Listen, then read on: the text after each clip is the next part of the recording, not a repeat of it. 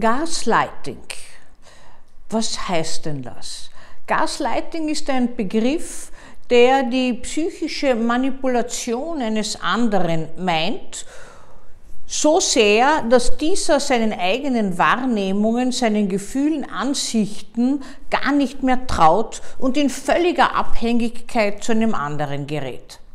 An sich ein alter Begriff, geht schon auf die auf 1938 zurück, wo ein Drama, ein Theaterstück namens Gaslight geschaffen wurde und vielleicht bekannter noch das Haus von Alquist im Jahr 1940, ein Film, in dem ein Heiratsschwindler sich an das Geld von reichen Frauen macht.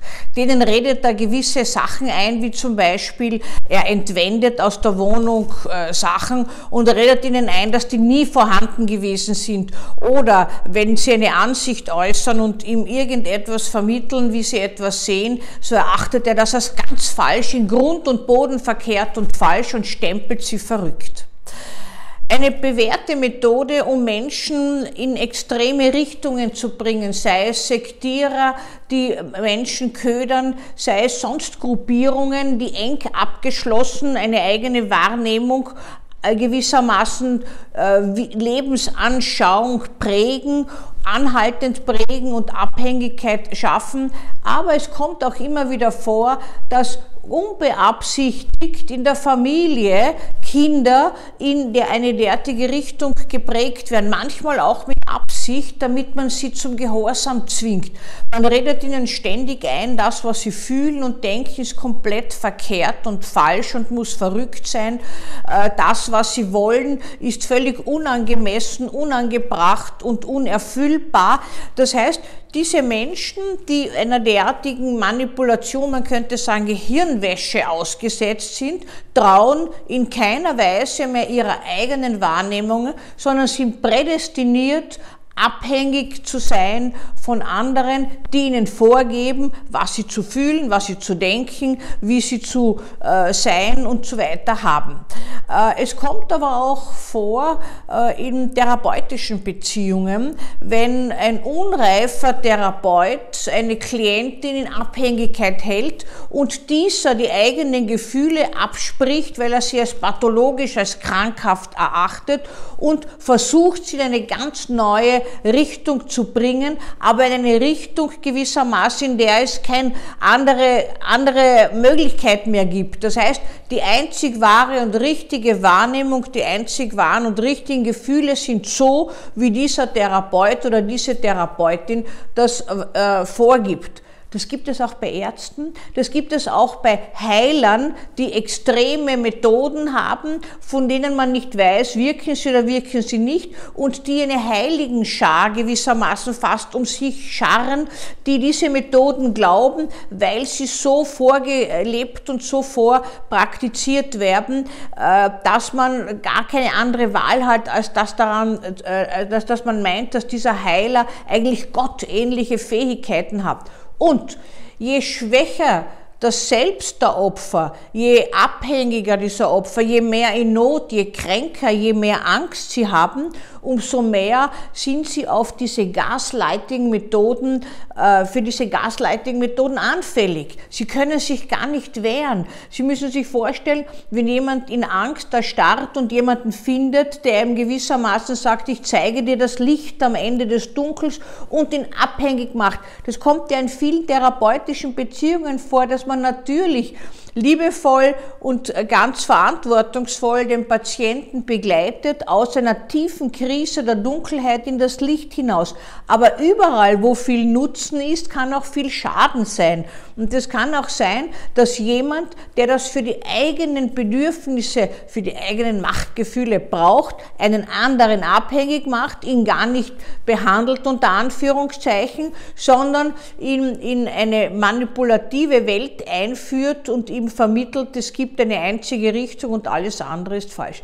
Vielleicht erinnern Sie sich an den einen oder anderen in unseren Corona-Zeiten jetzt, der plötzlich, vielleicht zu Ihrem Erstaunen, in eine ganz extrem andere Richtung gekommen ist und sich einer Gruppierung angeschlossen hat, die äh, plötzlich annimmt, dass alles, was die anderen denken, komplett falsch ist und komplett verkehrt und dass man sich jetzt wehren muss und was Gott was alles machen und dass das das Einzige ist. Das heißt, hier gibt es einen Schulterschluss. Gaslighting gibt es auch in natürlich radikalisierten Gruppen, in extremisierten Gruppen, in Verschwörungsdenkergruppen drinnen, die äh, andere abhängig machen, diejenigen, die bedürftig sind. Das gibt es aber auch im Ansatz, wie gesagt, auch in der Familie, dass das Kind nicht als eigene Persönlichkeit respektiert wird, sondern als Anhängsel der Eltern. Und so versucht man oftmals mit bestem Wissen, aber trotzdem falsch, äh, das Kind in eine bessere Welt zu führen und macht es komplett von sich abhängig, weil alles, was es allein ohne den Elternteil macht, ist so, dass man es kritisiert, dass es als falsch, verrückt hingestellt wird. Ich habe vor vielen Jahren eine junge Frau behandelt, die schon beim Eintritt in meine Praxis sich entschuldigt hat dafür, dass sie sich jetzt auf den falschen Sessel gesetzt hat. Das hat mich schon etwas munter gemacht, äh, weil das ist doch etwas erstaunlich, nicht? Weil so eine, in meiner Praxis waren früher, wo ich noch viele Gruppen gemacht habe, äh, verschiedene Sessel und manche Patienten haben gemeint, wenn man in meine Praxis kommt und sich auf einen bestimmten Sessel setzt, dann ist man sofort getestet und dann ist sofort klar, welche Persönlichkeit man hat. Das hat gar nicht gestimmt, aber diese junge Frau hat sich auf einen Sessel gesetzt, schon so, dass ich gesehen habe, wie unsicher sie ist und äh, hat sich sofort dafür entschuldigt. Eigentlich hat sie sich sofort entschuldigt dafür, dass sie so ist, wie sie ist. Ich habe mich gefragt, wie die überhaupt den Weg zu mir gefunden hat. Und da hat sie mir erzählt, dass eine Tante, eine entfernt Verwandte, äh, mit der sie einen liebevollen und guten Kontakt hat, äh, sie eingeladen hat, einmal zu, einer, zu einer Psychiaterin, zu einer Therapeutin zu gehen und mit der einiges zu besprechen. Diese junge Frau hat überhaupt kein Gefühl für sich gehabt. Sie hat vorgegeben bekommen, was man zu tun hat, wie man sich zu verhalten hat, hat permanent sich entschuldigt dafür, dass sie überhaupt lebt eigentlich und dass sie so ist, wie sie ist, weil sie eh weiß, dass alles verkehrt ist. Also ein unglaublich schwieriges und mühsames Unterfangen, aus dieser verkehrten Welt unter Anführungszeichen wieder hinauszufinden. Das gibt, gibt es natürlich auch in Paarbeziehungen, dass einer den anderen komplett abhängig macht, ständig entwertet, beschimpft, kritisiert und sagt, das ist ein Volltrottel, der macht schon wieder das äh, komplett verkehrt äh, oder äh, dass du nie was lernst oder nie äh, dich eigentlich dich äh, so verhalten kannst, wie es sich gehört. In manchen Fällen passiert es dann zur Verstärkerwirkung in der Öffentlichkeit. Da wird der Partner hinuntergemacht, wird kritisiert, wird beleidigt, der kann sich gar nicht wehren, weil er fühlt sich eh schon selber so schlecht. Der andere spricht ja eigentlich dann nur aus, wie er sich eh selbst fühlt. Also dieses Gaslighting gibt es in einer vielfältigen Form. Äh, öffnen Sie ein bisschen die Augen und schauen Sie, wo das überall vorkommt. Das gibt es natürlich auch in der Politik, das gibt es natürlich auch beim Abhängigmachen von Menschen, äh, für die man wirbt, die einen sozusagen ähm, untertan sein sollen. Und das gibt es äh, in Beziehungen auf der ganzen Welt. Das Phänomen wurde nur so benannt, weil es gewissermaßen etwas ist, ähm, was ähm, gar nicht häufig bekannt, aber so häufig äh, einfach praktiziert wird und Menschen schafft, die völlig äh, ab getrennt von ihrem eigentlichen Selbst, von ihrem ursprünglichen Sein sind und in eine ganz andere Richtung hineingezwungen werden. Je früher das erfolgt, umso schwieriger ist das zu behandeln, weil man hat das Gefühl oft mit diesen Personen, die haben gar keinen Kern, der noch zu ihnen selbst gehört, sondern dieser Selbst, dieses Selbst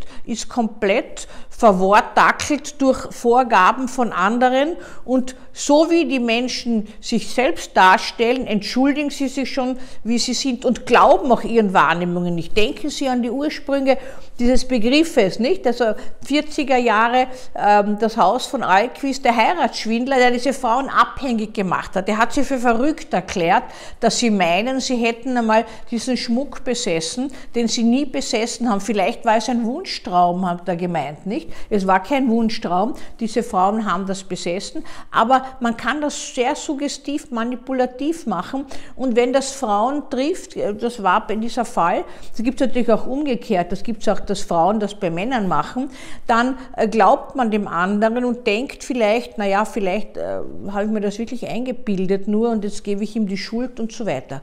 Also Augen öffnen, Gaslighting wahrnehmen. Es ist das andere Extrem von dem, dass wir immer sagen, jeden Menschen so akzeptieren, respektieren, wie er ist, denn er ist, wie er ist, in sich in Ordnung.